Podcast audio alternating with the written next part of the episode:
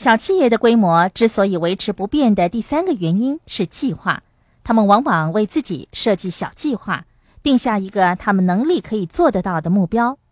让我告诉你们，罗伯特定下的通通是大计划。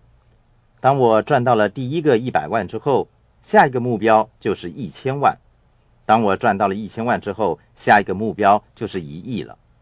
我现在的目标是赚取一亿美元。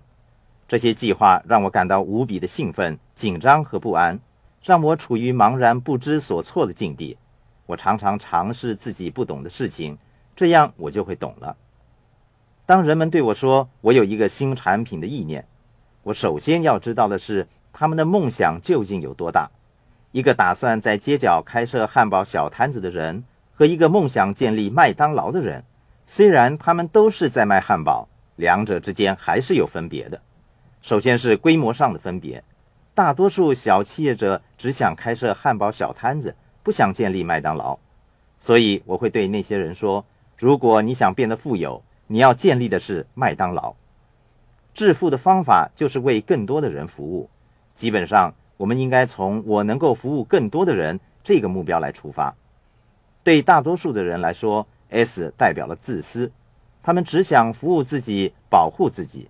如果你真的想通过建立企业来获得财富，你就要慷慨一点。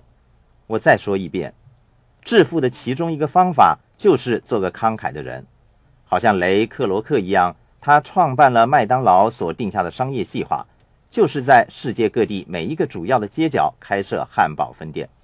他是一个十分慷慨的人，他不但为市民大众提供汉堡美食，他还愿意出售麦当劳分店的特许经营权。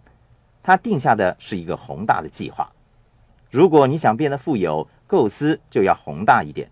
你要有宏大的构思，就要表现得慷慨一点。你越慷慨，赚的钱也就会越多。